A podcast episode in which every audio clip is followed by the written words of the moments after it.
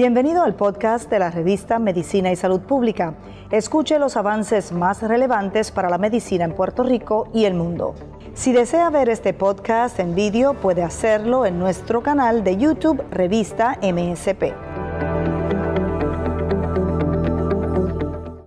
Saludos, muy buenas noches. Soy Grenda Rivera y es un placer darles la bienvenida a este espacio que provee la revista Medicina y Salud Pública en el que procuramos compartir contenido que les ayude a vivir en plenitud, en salud y el objetivo siempre es su bienestar.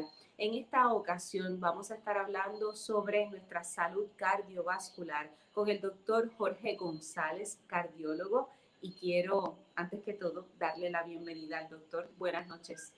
Muy buenas noches, muy buenas noches, Grenda. Gracias por tenernos aquí esta noche y dejarnos tratar de aportar un poquito de lo que hemos aprendido en estos años para el bienestar de, la población en general, aquí y fuera de Puerto Rico, que sé que esto llega, alcanza mucho más que solamente la ínsula de nosotros. Ok, disculpen, bueno, es que no escucho al doctor. Así que yo creo que no, vamos a tener no, no, me, no me escucha. Estoy... Hola. Estoy... ¿Usted me escucha? Sí, bien claro. No, no lo escucho, así que tendríamos que repetirlo. Ok, bueno, no hay problema. ¿Tú me escuchas, Grenda? Hola. No nos escucha. Doctor, ¿usted me escucha? Sí, yo sí lo escucho. La primera vez que uso esta plataforma. Qué raro. ¿Alguna instrucción? Yo sí lo estoy escuchando, pero... Voy a ver con los, a jugar con los... Ajá. Ok, tengo cámara, video. Wow.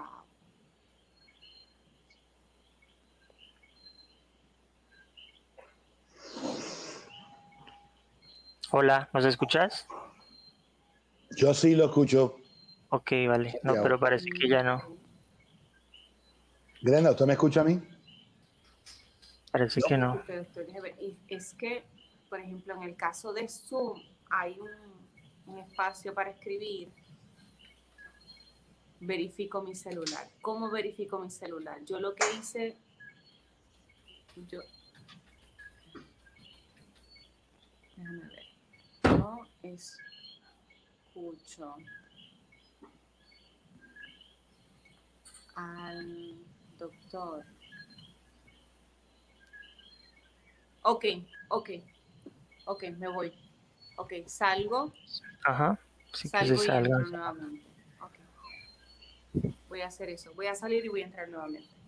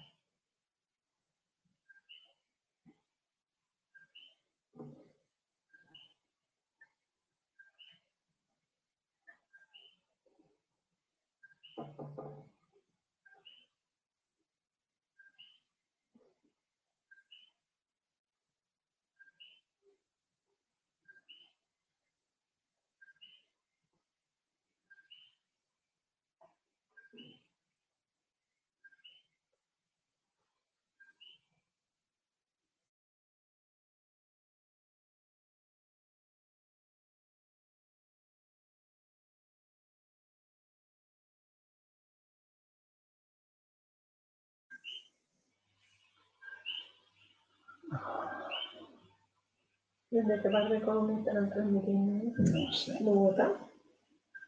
¿O de la costa? A, ver, una vez yo hice una Bogotá, ¿te acuerdas? Y después Medellín. Ah, Medellín, así Medellín está bien. Pero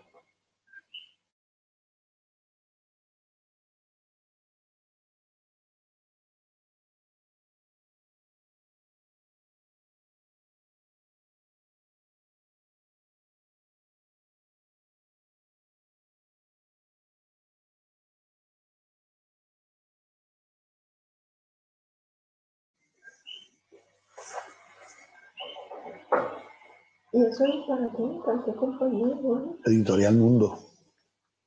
ah, porque es. Pues no. Colombia, España, Centroamérica, el Caribe y Sudamérica. Libros y cua- encuadernan. Y la, la revista de Medicina y Salud Pública está incluida. Ok. Ahora escúchalo. Sí, te escucho Qué claramente. bueno, gracias. ¿no? Y que yo lo escucho a ustedes, que cuando empezamos la Sí. grabación, después del vídeo, no, no lo oí. ¿A mí me escuchas? Sí. Ok, vale. Es que des- después del vídeo eh, introductorio no, no escucho al doctor. Se perdió. Ok, Ahora lo oigo bien.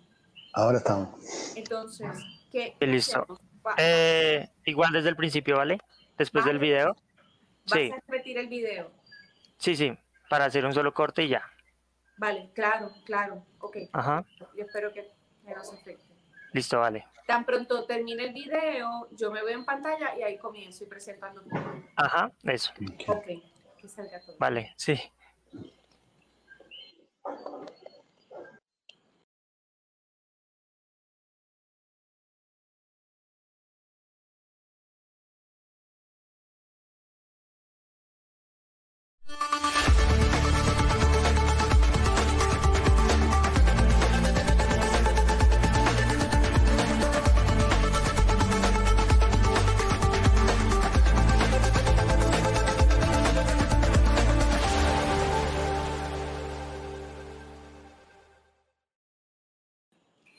Saludos, muy buenas noches. Soy Grenda Rivera y les doy la bienvenida a este espacio que crea la revista de Medicina y Salud Pública, en el que se pretende siempre compartir información que les sea útil para procurar vivir en salud, en plenitud y alcanzar a estar eh, con la mejor calidad de vida posible.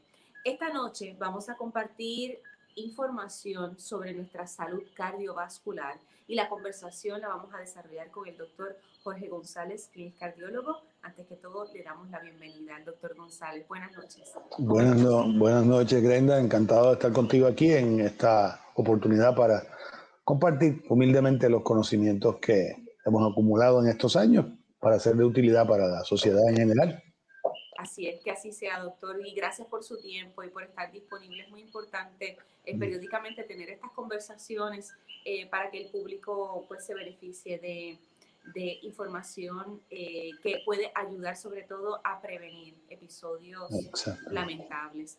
Pero doctor, es inevitable que estemos, es increíble que estemos conversando esta noche sobre salud cardiovascular y no podemos pasar por alto el deceso del doctor García Rinaldi, Raúl García Rinaldi, un prestigioso cirujano cardiovascular puertorriqueño que trascendió eh, los lindes del- de la isla de, de Puerto Rico. eh, fue tan reciente como, como en el día de ayer. Y todavía yo sé que hay muchas personas que están recordando anécdotas, vivencias con el doctor García Rinaldi. Eh, lo primero que viene a mi mente es el hecho de que él eh, hace algún tiempo había expresado que sentía tanto amor y tanta pasión por lo que hacía, que quería vivir entre una sala de operación y otra. Perdón, que, que, que al momento de fallecer, que quería morir entre una sala de operación y otra. Y, y prácticamente ocurrió así. Eh, estuvo hasta el último momento asistiendo pacientes, trabajando. Sí, así mismo es. Eh, a Raúl, a mí me une, eh, o sea, una, más que amistad, una hermandad por los últimos eh, 14 a 18 años. Eh, yo presido el Comité Científico de la Sociedad Puertorriqueña de Cardiología. Ha sido por 14 años, no consecutivos, pero desde el comienzo siempre Raúl humildemente siempre trataba de, aportar y, de traer temas, ya fuera por presentaciones originales de él o conferencistas como él es conocido, como, como tú bien dijiste, fuera de aquí en Europa. Él ha hecho trabajos y entrenamientos y ha entrenado personas fuera de aquí, en Sudamérica también. En los Estados Unidos él entrenó bajo la tutela de los pioneros de la cirugía más que cardiotorácica, cardiovascular coronariana, ¿verdad? En Houston. Y en el tiempo que estuvo allí también llevó muchos pacientes de aquí que se les imposibilitaba el poder ser operados acá, no estaba el centro cardiovascular todavía. Yo estaba todavía estudiando medicina probablemente o hasta en la, universidad, cuando ya le había comenzado con eso. Luego decidió venir a Puerto Rico, acá eh, fue uno de los cofundadores del programa de cirugía cardiotorácica y cardiovascular de Pavía, el Hospital Pavía. Luego se va a Mayagüez y allá termina siendo el director del departamento, o sea, de la sección de cirugía cardiotorácica en Mayagüez.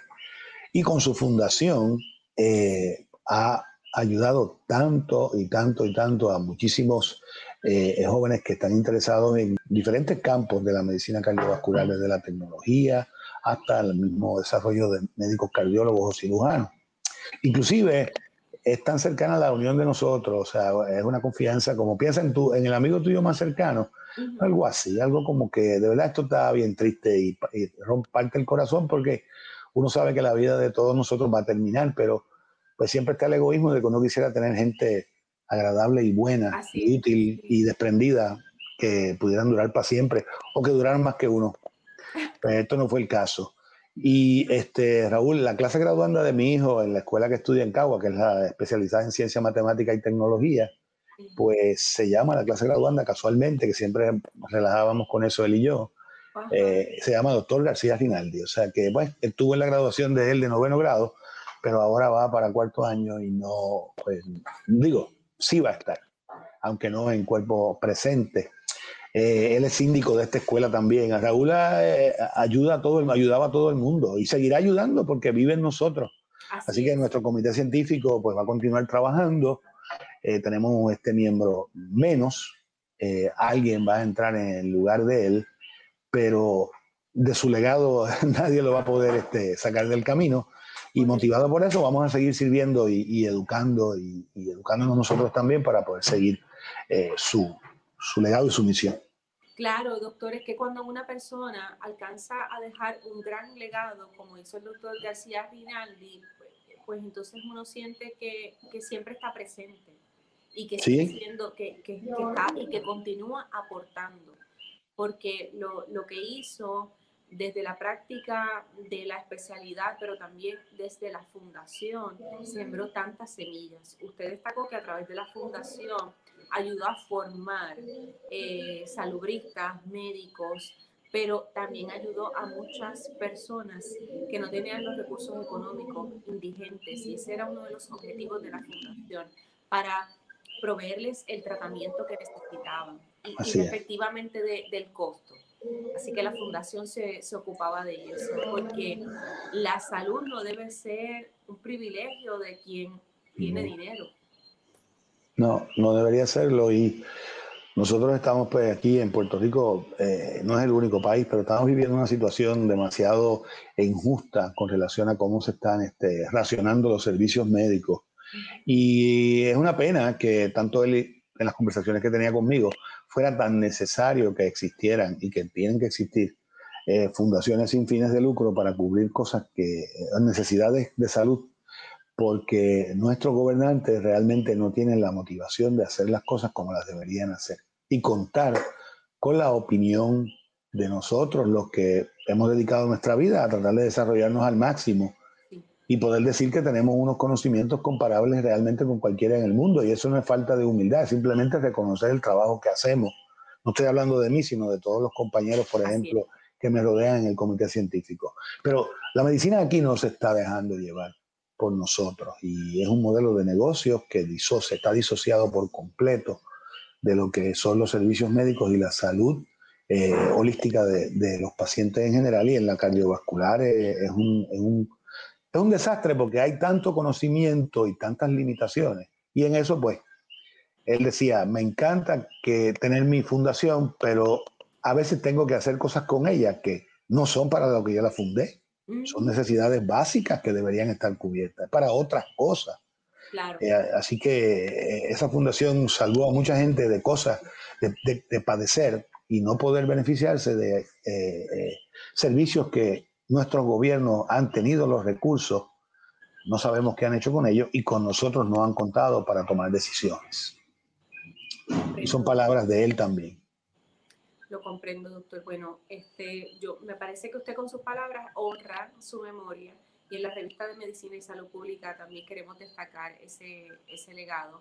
Eh, así que ya hemos, la publicación ha expresado sus condolencias por su fallecimiento, pero yo sé que en esta y en otras conversaciones estaremos destacando eh, gran parte de, de, toda la labor de García Rinaldi. Y, y fíjese, a propósito de lo que usted dice, creo que es pertinente decir que por eso es importante este tipo de conversación que tenemos en este espacio, al que accede cualquier persona que, se pueda conectar a la página de Facebook de la revista. Porque entonces eh, vamos a compartir eh, información que empodera a las personas, al paciente.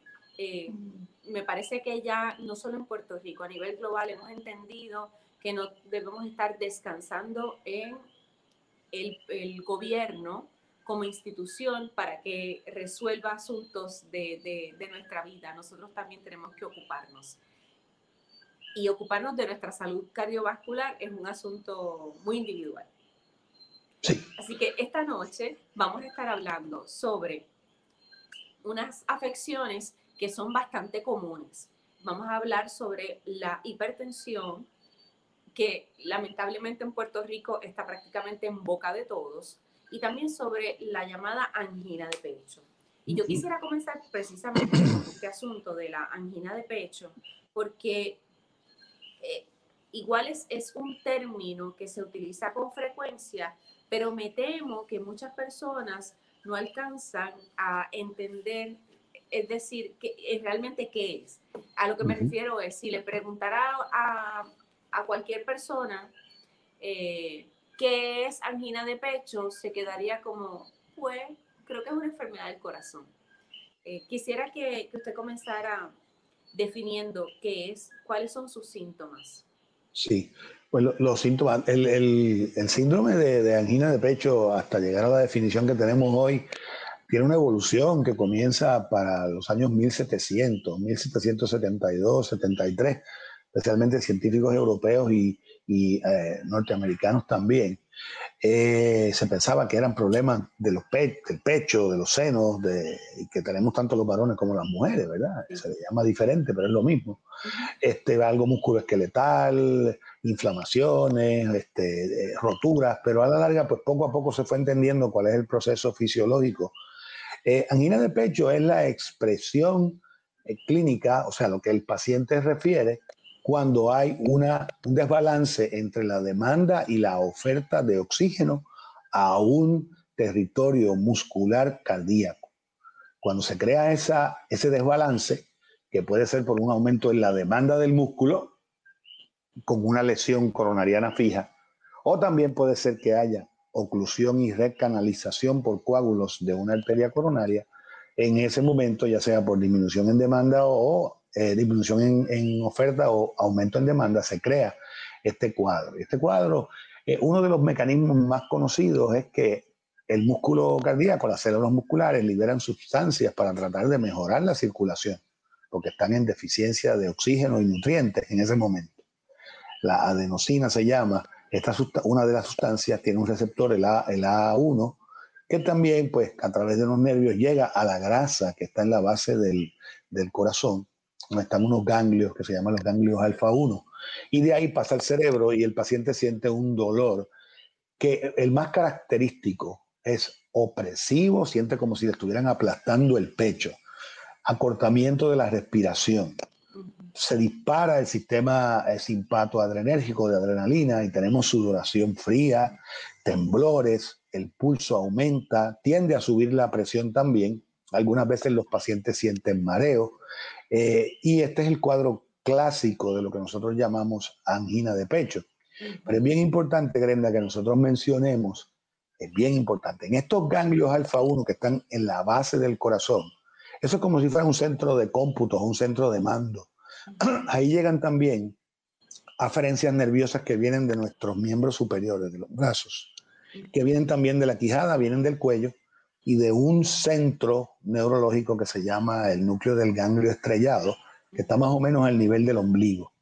Así que nosotros podemos tener un dolor que se está originando en el músculo por una, un desbalance de oferta y demanda de oxígeno al músculo cardíaco, pero lo podemos sentir en la barriga, lo podemos sentir en la quijada, lo podemos sentir en los brazos, a la misma vez que en el pecho o a veces aisladamente, porque hay una interconexión entre la inervación de estas áreas. Así que el mensaje, como tú bien dijiste, preventivo es, el cuadro clásico de angina fue el que mencioné, pero si usted tiene factores de riesgo para desarrollar enfermedad coronariana, como son hipertensión, diabetes, colesterol alto, fumador, vida sedentaria, obesidad, apnea del sueño, y usted siente un dolor parecido a este o un dolor en esta área por arriba del ombligo, no se quede en su casa. Vaya y evalúese si lo tiene, vaya a sala de emergencia. Si lo tuvo y pasó, vaya entonces a el, su médico primario y luego pues eventualmente terminará siendo evaluado por un cardiólogo, porque este puede ser un aviso atípico de lo que sería el un, equivalente de angina. Es decir, doctor, que no necesariamente ese dolor se manifiesta en el pecho. no es necesariamente. Por encima del ombligo. Puede ser en la espalda incluso. Inclusive se puede sentir en la espalda, con irradiación a la espalda, sí, porque es que hay terminales, o sea, hay eh, aferencias a ese ganglio alfa 1 en la base del corazón, debajo de la grasa pericárdica, y entonces pues puede originarse el estímulo en el corazón, pero donde lo sentimos realmente es en una de estas áreas. Puede ser espalda, quijada, puede ser en el cuello, la parte de atrás del cuello. A veces se siente en la quijada, pero adentro. Hay gente que ha descrito dolores de muela, repentinos. Mm. Ahora, obviamente en un paciente no vamos a levantar bandera cada vez que nos duele la barriga, ¿verdad? Pero si nosotros somos un paciente de riesgo para esto, no perdamos la oportunidad de ser evaluados en una sala de emergencia o visitar a nuestro médico si el dolor ya pasó y no dejemos que pasen 15, 20, 30 minutos a ver si se me quita. Eso sería un disparate. Exacto, o sea que debe ser este, de inmediato. inmediato. Si pasan más de, de, 10 minutos y no se alivia este dolor, vayamos a la sala de emergencia y que esa bandera la baje el médico en sala de emergencia, que seguramente le va a decir tiene que visitar a su internista y o cardiólogo para entonces ser evaluado con pruebas eh, diagnósticas de reto al corazón. Eh, pero estas oportunidades hay que aprovecharlas. Como tú bien dijiste, los factores de riesgo como diabetes, hipertensión, están en la boca de todos y no solamente en la boca de todos, están en el sistema circulatorio de todos nosotros causando este problema. Si tenemos una población a alto riesgo, cuando a un puertorriqueño le moleste el pecho, la barriga, la quijada, el cuello, con estos factores de riesgo, salga a evaluarse, que lo envíen de sala de emergencia a su casa o lo admitan o lo refieran entonces al cardiólogo. Si no, puede ser que usted de esta angina progrese a un infarto, que puede entonces hasta ser causal hasta de muerte en el peor de los casos.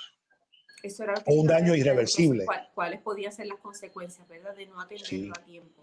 Un daño irreversible. Es posible que la, la muerte cardiovascular súbita no es lo más común que ocurre cuando eh, ocurre un primer evento. Ya usualmente el paciente pues tiene enfermedad cardiovascular, como es el caso de mi amigo Raúl, que ya tenía algunos diagnósticos este, que nosotros conocemos porque somos sus su amigos. Este, y entonces, pues, eh, aparentemente su, su, muerte súbita, que ocurrió mientras trabajaba, pues no es algo que sea tan sorprendente como si pasara en un individuo de 30 años que no padece de nada. Pero los que, los que tengan factores de riesgo se deben movilizar a la sala de emergencia, un electrocardiograma, pruebas líneas para marcadores séricos, porque este episodio de angina clásica o una equivalente de angina puede ser premonitorio de lo que sería la consecuencia, eh, digamos, eh, a, largo plazo, que sería un infarto y ahí habría muerte celular. Ok, ok. Claro, aquí entonces usted está entrando en un detalle de, uno, de unos elementos que si son bien atendidos, es decir, si la persona ante la manifestación del dolor, que el dolor es una alarma que emite el cuerpo y debemos responder a ella.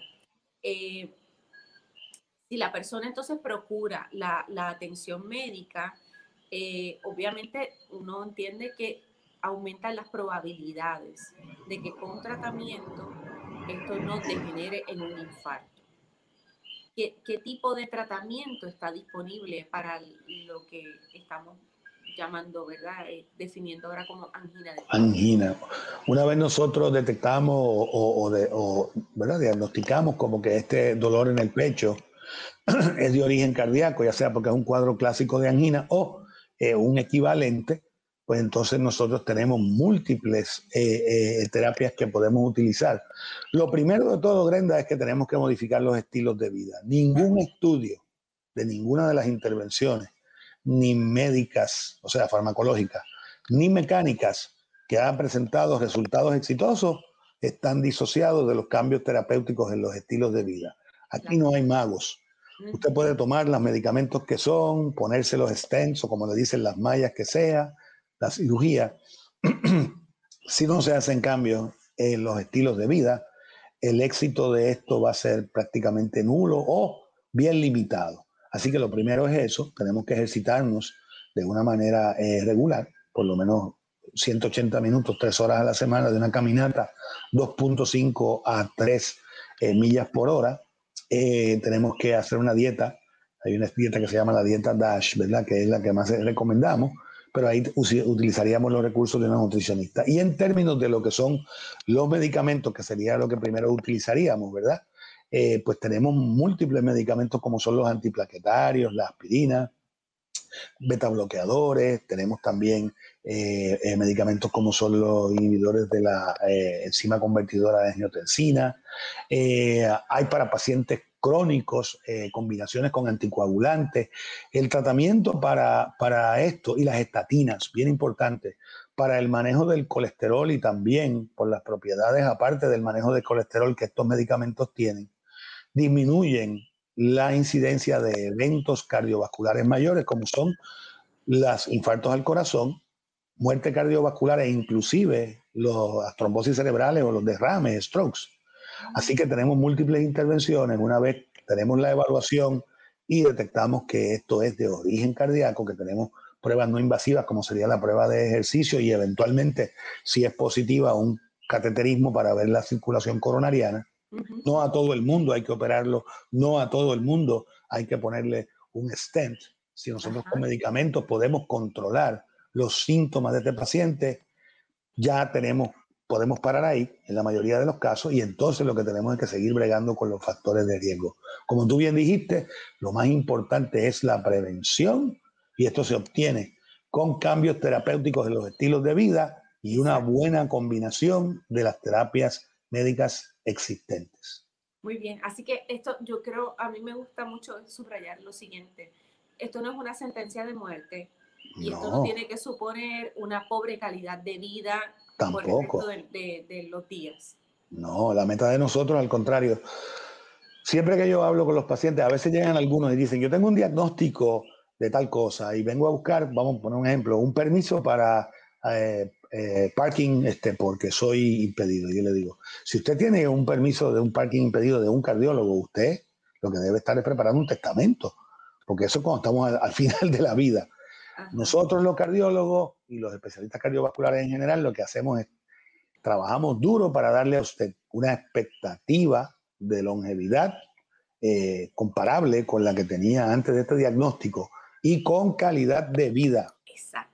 Así que usted va a ejercitarse, usted va a practicar el deporte que antes practicaba, usted va a ser activo sexualmente, todo eso. Si no, no sirve lo que estamos haciendo. muy bien, muy bien. Doctor, y entonces hablando de la hipertensión, que, que, es otro tema para la conversación de esta noche, pero usted mencionó que la hipertensión es un factor de riesgo para la angina de pecho.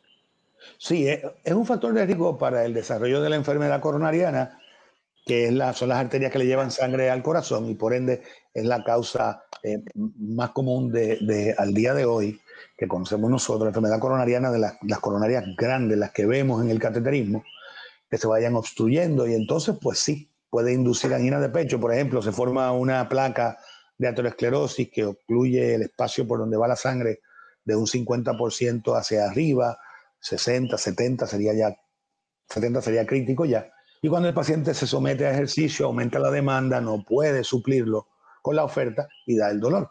hipertensión junto con colesterol alto, con diabetes, eh, eh, obesidad, falta de ejercicio, eh, fumar, son factores de riesgo bien, bien, bien importantes y que nosotros los podemos modificar. Porque la herencia, o sea, el factor hereditario, alguien bien joven en la familia, menos de 60 años, por ejemplo, que haya tenido un infarto al corazón, haya sido operado del corazón o haya muerto súbitamente, antes de 60 años, padre, madre o hermano, pues esa genética nosotros no la... todavía no existe nada que podamos alterar eso.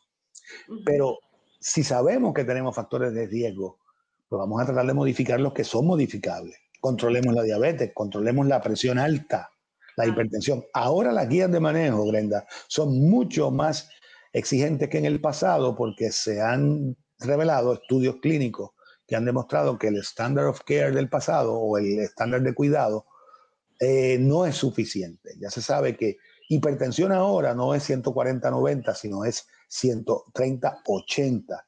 Y entonces, ¿por qué es que es 130-80? Porque se demostró en un estudio que se llama Estudio SPRINT, Systolic Blood Pressure Intervention Trial, que llevar a los pacientes a una presión de menos de 130-80 disminuyó significativamente la incidencia de los eventos mayores cardiovasculares, comparado con los que bajan solamente a menos de 140-90, pero se quedan por encima de 130-80. Así que no es que nosotros queramos ser pesados con los pacientes y exigentes, es que si queremos darle la mejor protección, tenemos que tratar de tirarle a los, a los blancos y a la, a, la, a la evidencia que hemos acumulado. Claro, claro, eso es muy importante. Eh, doctor, yo sé que muchas personas durante este periodo de, de pandemia que, nos ha cambiado tanto la vida, que muchas personas llegaron y, están todavía en un nivel de aumentado de la ansiedad eh, por el encierro, por, por múltiples retos que, que ha traído la pandemia. ¿Puede la ansiedad provocar hipertensión? Tengo que decir que sí. Eh, lo más común es que la descontrole, pero sí lo puede hacer. Dentro de, dentro de los eh, mecanismos que controlan los signos vitales de nosotros, eh, pues está también nuestra corteza cerebral, donde nosotros procesamos los pensamientos y esta pandemia y este encierro, este cambio repentino en los estilos de vida y lo otro, bien importante, qué inseguridad tan grande en términos socioeconómicos ha creado esto y la expectativa de que esto va a durar bastante. O sea, este tema de conversación a diario con mis pacientes, porque yo creo que resulta más importante eh, eh, a veces esto que las mismas medicinas que le vamos a dar, porque esta es la, eh, la, causa. Tenemos, tenemos unas eferencias que salen de la corteza cerebral, donde procesamos los pensamientos, que van al tallo cerebral nuestro. Ahí hay un núcleo que se llama el núcleo del tracto solitario, que tiene diferentes estímulos para controlar nuestros signos vitales, pero uno de ellos son nuestras preocupaciones, nuestro, nuestro estado psicológico, la estabilidad psicológica nuestra si estamos preocupados, ansiosos, ese estímulo que llega ahí dispara entonces hacia los vasos sanguíneos y el corazón, un estímulo para vasoconstricción, aumento en la contracción cardíaca y aumento en la frecuencia cardíaca. Hoy mismo yo vi a un amigo mío y paciente, atleta, nunca en su vida había tenido más de 90, 100 de sistólica. Y él mismo me dice que está bien, bien inquieto con lo que hace. Él es músico y maestro también, eh, muy habilidoso y, bueno, y ahora está súper limitado. También entrenador este, de atletas. Todo eso se ha ido abajo. La estabilidad económica de él no está segura. Y él me dice, estoy bien preocupado, tengo muchas cosas en la cabeza. ¿Tú crees que eso puede ser? Y yo le digo, pues claro que sí.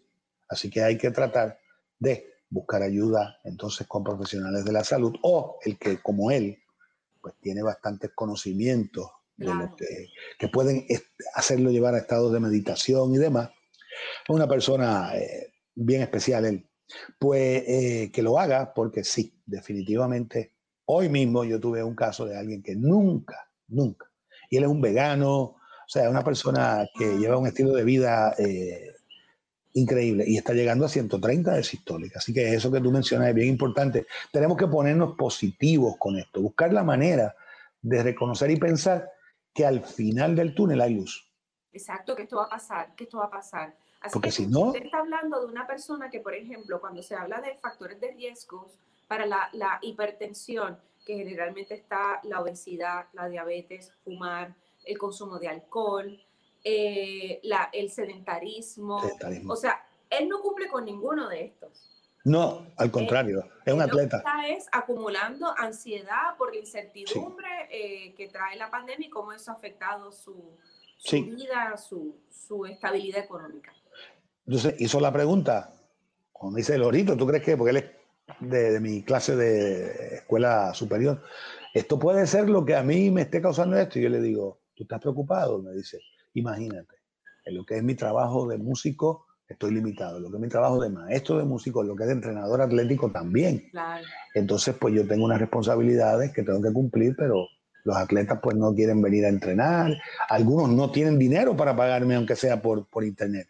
Claro. Porque mi hijo entrena en las mañanas eh, con, un, con su equipo de natación, hacen físico y después en las tardes que nadan. Pero si es pagando, pues algunas personas no lo pueden seguir pagando porque también se están afectando económicamente. Exacto.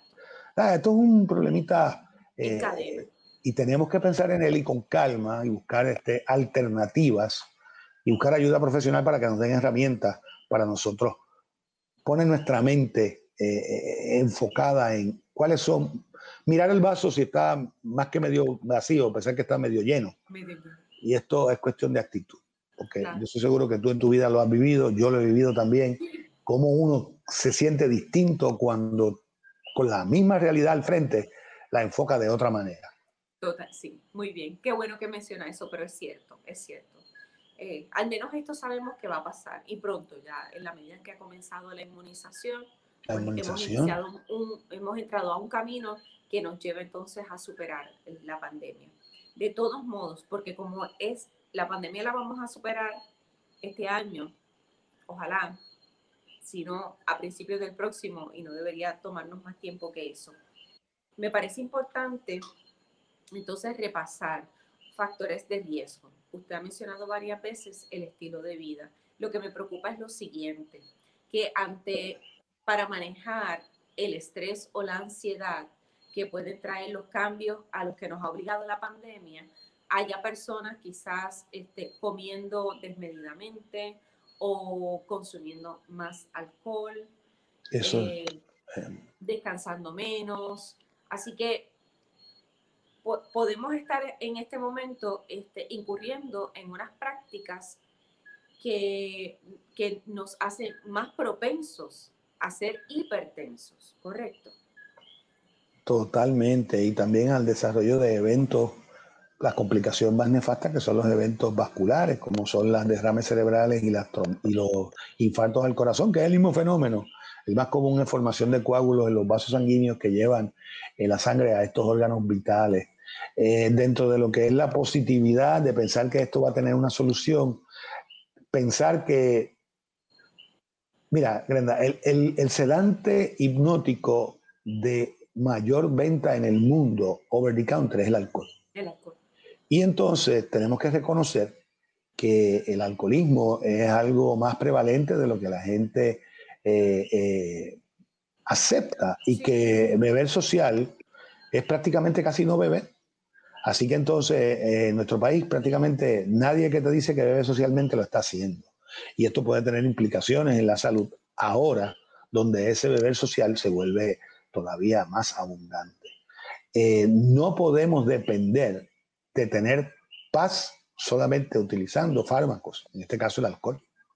No podemos depender de eso. Tenemos que crear un ideario positivo para nosotros lograr que esos estímulos corticales no alteren nuestros signos vitales. Tenemos que motivarnos a hacer los ejercicios. Pensemos que eso, aunque da un poquito más de trabajo, pero cuando uno se ejercita, a mí me gusta jugar tenis, cuando yo termino eso, muchas veces traigo algo en la cabeza, lo cuelgo en la verja de la entrada de la cancha y juego un sencillo y cuando termino digo, tú estás allí colgando y allí te quedas porque ahora yo me siento mejor.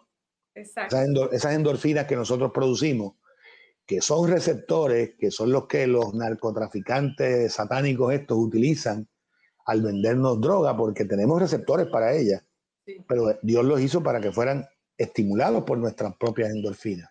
Y nosotros podemos lograr producir esos opiáceos si nosotros en vez de entrarnos a palos o a cervezazos, nos vamos a hacer ejercicio, nos vamos a sentir bien, pero tenemos que darle una oportunidad a eso y crear una rutina. Yo tengo personas, incluyendo en mi familia, que esta pandemia lo, han logrado por fin bajar de peso. Ajá, sí. No estoy exagerando, es la realidad.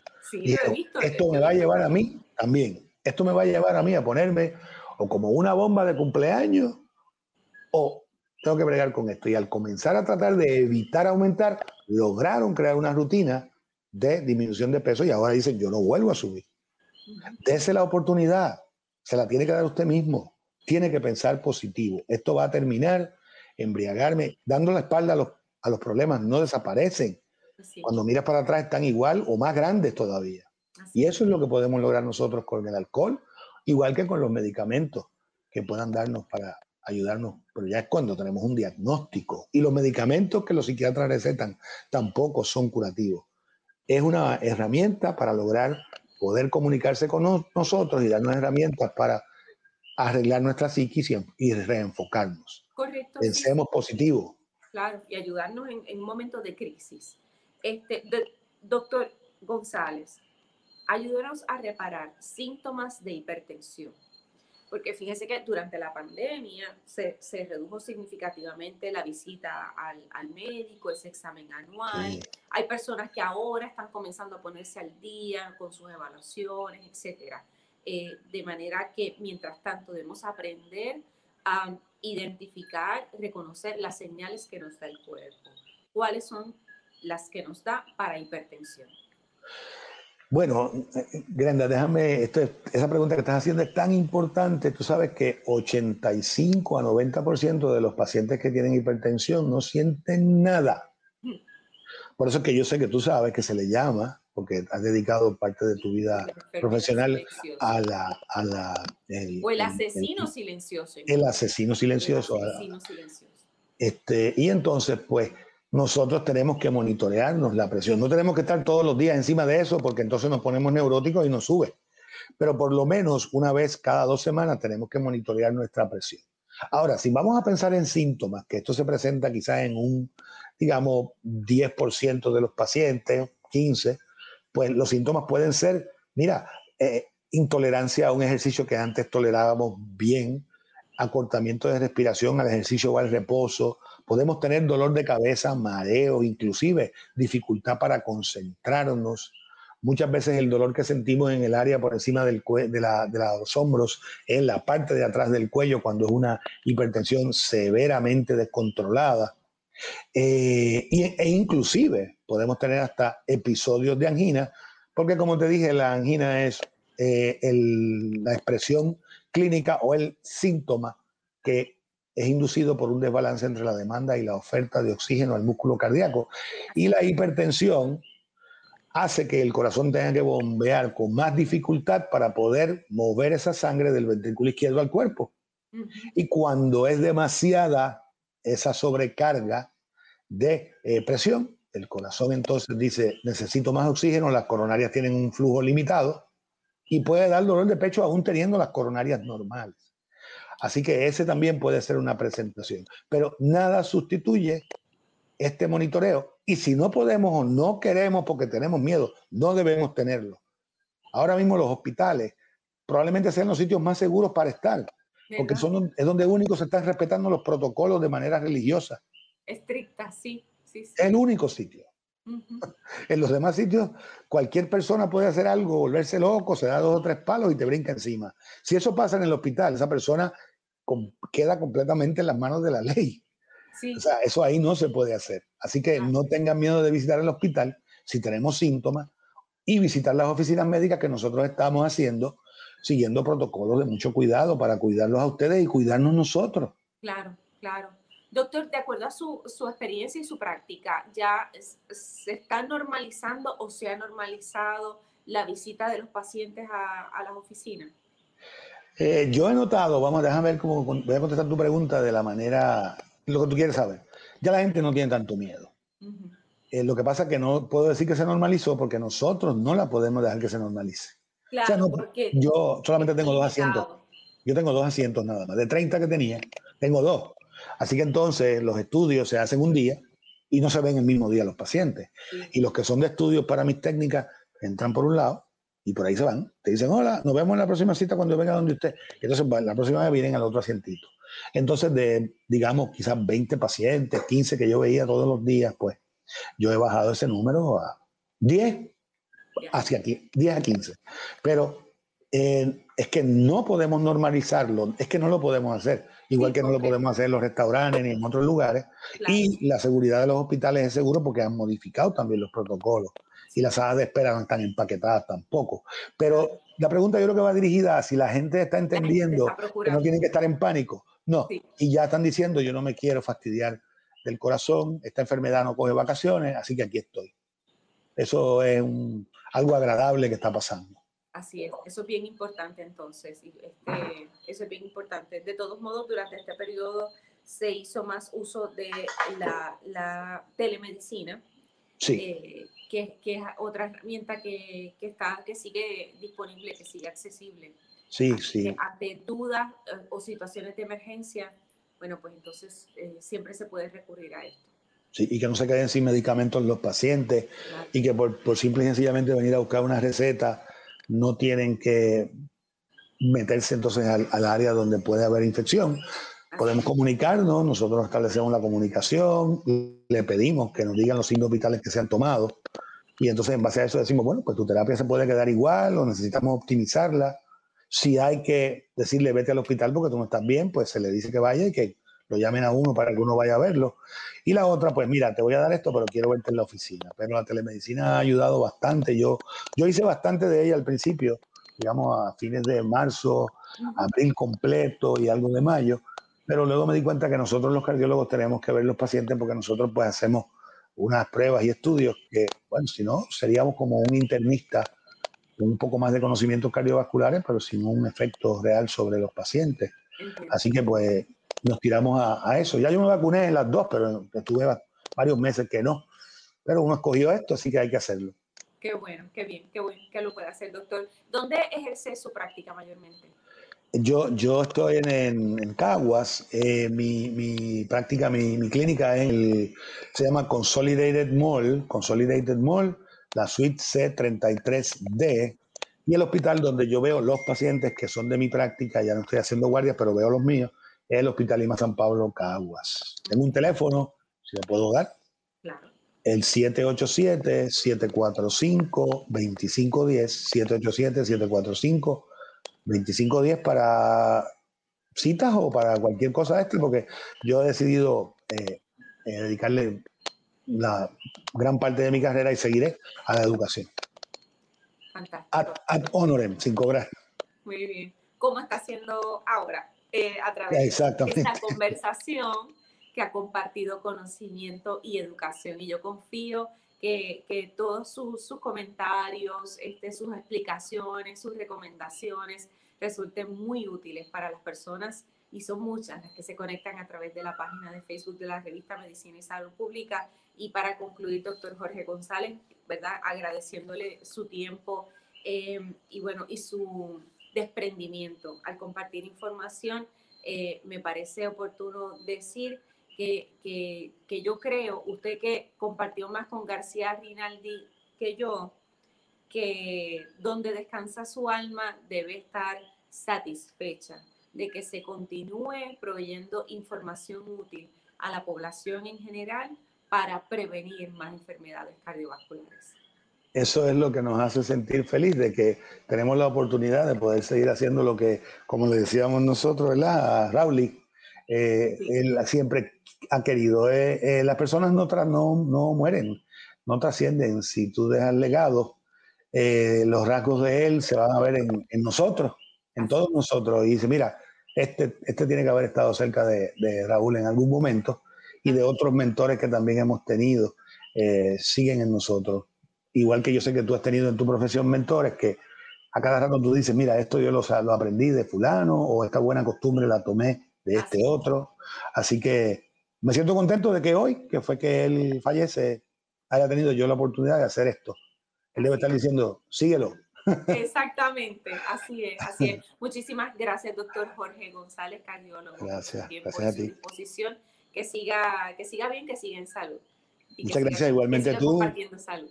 Sí, síguete cuidando también, que yo sé que ustedes también se exponen bastante eh, cada vez que salen y se someten a todas estas cosas que nos informan a nosotros. Así es, pero siguiendo los protocolos, gracias a Dios. Sí, gracias a Dios estamos, estamos bien y podemos seguir trabajando, eso es lo más importante. Gracias a Dios.